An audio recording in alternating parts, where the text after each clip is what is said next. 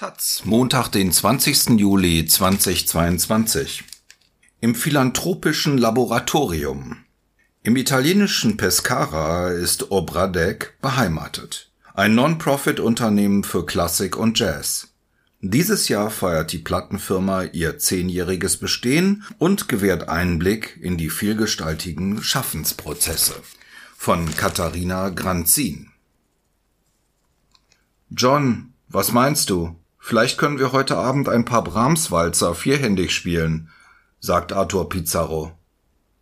Ich kann nicht auftreten. Ich habe zu viel gegessen. In der Tat war das Mess Mittagessen sehr reichlich. Der Bruchteil einer Sekunde guckt John Anderson verdutzt. Aber Pizarro grinst.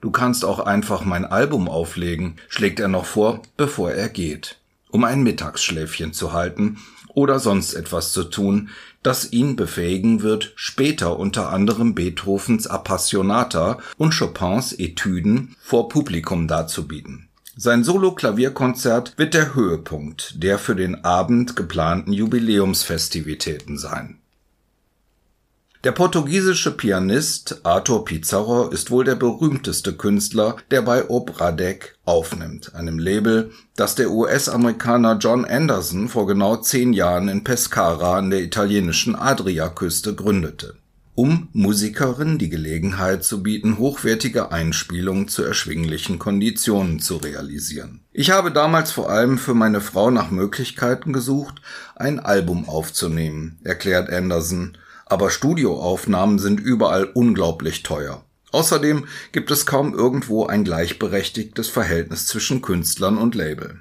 Andersons italienische Ehefrau Pina Napolitano ist Pianistin, wie er selbst. Sie haben sich während des Studiums kennengelernt. Napolitano, die außerdem in Slavistik promoviert hat und auch als literarische Übersetzerin aus dem Russischen arbeitet, ist als Musikerin sowohl vielseitig als auch engagiert für Musik des 20. und 21. Jahrhunderts. Unter anderem hat sie sämtliche Schönberg Klavierwerke bei Opradec eingespielt. Auch der Name des Labels stammt von ihr, beziehungsweise aus ihrer Kafka-Lektüre. In der Erzählung Die Sorge des Hausvaters gibt es eine rätselhafte Figur namens Obradek, die sich jeder eindeutigen Definition entzieht.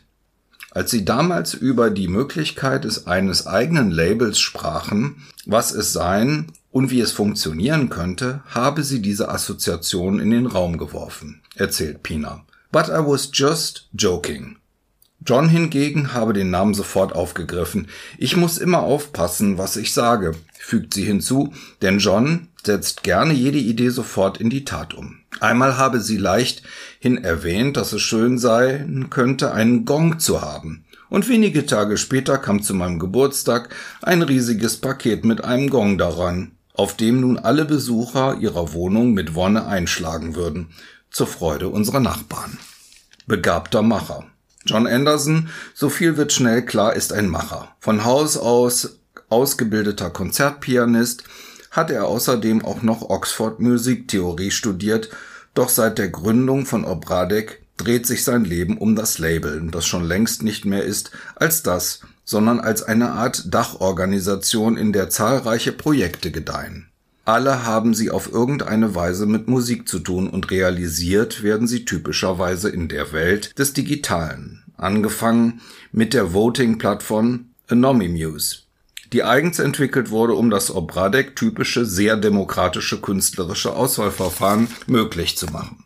Welche Künstlerinnen ins Programm aufgenommen werden, entscheidet analog zum Peer Reviewing der Wissenschaftswelt eine unabhängige Jury, die ausschließlich aus anderen Musikerinnen besteht, die ebenfalls bei Obradek veröffentlicht haben. Einreichung und genauso anonym wie Juryvoten und im Falle einer Ablehnung erfährt kein Mensch, Dafür sorgt das System, wer wie abgestimmt hat oder was aus welchem Grund abgelehnt wurde.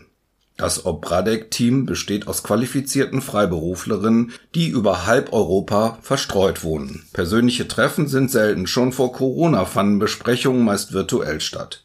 Zum zehnten Jubiläum aber hat Anderson alle nach Pescara eingeladen. Es ist eine große Feier, mittendrin auch eine Handvoll Journalistinnen.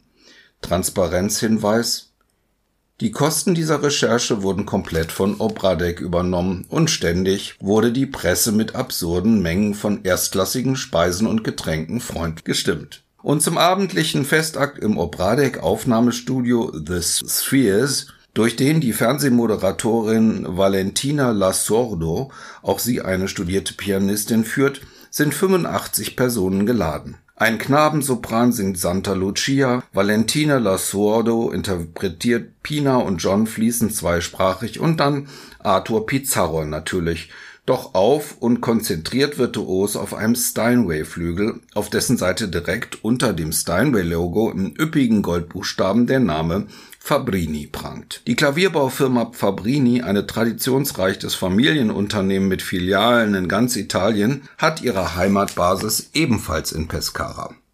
Da Angelo Fabrini jeden einzelnen Konzertflügel, den er unter dem Fittichen hat, einer individuellen Ver Verfeinerung unterzieht, verfügt er über die Sonderkonzession, sein eigenes Logo mit auf einen solchen Steinway unterzubringen. Beim Besuch im Fabrini Hauptquartier, das nur einen Steinwurf von Pescaras Strand entfernt liegt, zeigt Michelangelo Fabrini, Sohn des Inhabers und Enkel des Firmengründers, die Namensschilder aus Messing, die innen an jedem der Konzertflügel angebracht sind und durch die die Hände seines Vaters gegangen sind.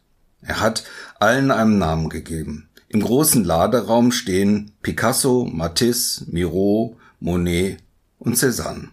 Sein Vater verbinde damit verschiedene Klangfarben, erklärt Fabrini der Jüngere. Und im Übrigen habe die Namensgebung den Vorteil, dass die Pianistin, die mit den Flügeln konzertieren, sich die Namen der Instrumente leichter merken könnten als Seriennummern.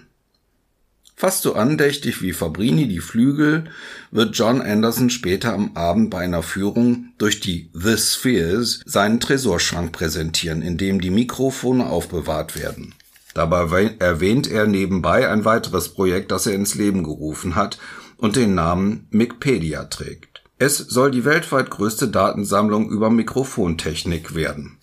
Und noch einen wirklich spektakulären Superlativ Anderson zu hat und noch einen wirklich spektakulären Superlativ hat Anderson zu bieten, nämlich das größte abgeschlossene Aufnahmeprojekt aller Zeiten, wie er sagt. Mehr als 6500 Stunden Gesang hat sein Team in einem französischen Benediktinerinnenkloster aufgenommen. Sämtliche Gesänge der gregorianischen Liturgie. Das dauerte insgesamt drei Jahre. Da eine solche Musik schwerlich in eine CD-Box passen würden, gibt es sie als App mit Übersetzung der lateinischen Texte in drei Sprachen. Derzeit hat Nuance nach dem Neumann, wie die Zeichen genannt werden, mit denen gregorianischer Gesang notiert wurde, weltweit bereits 14.000 Userinnen.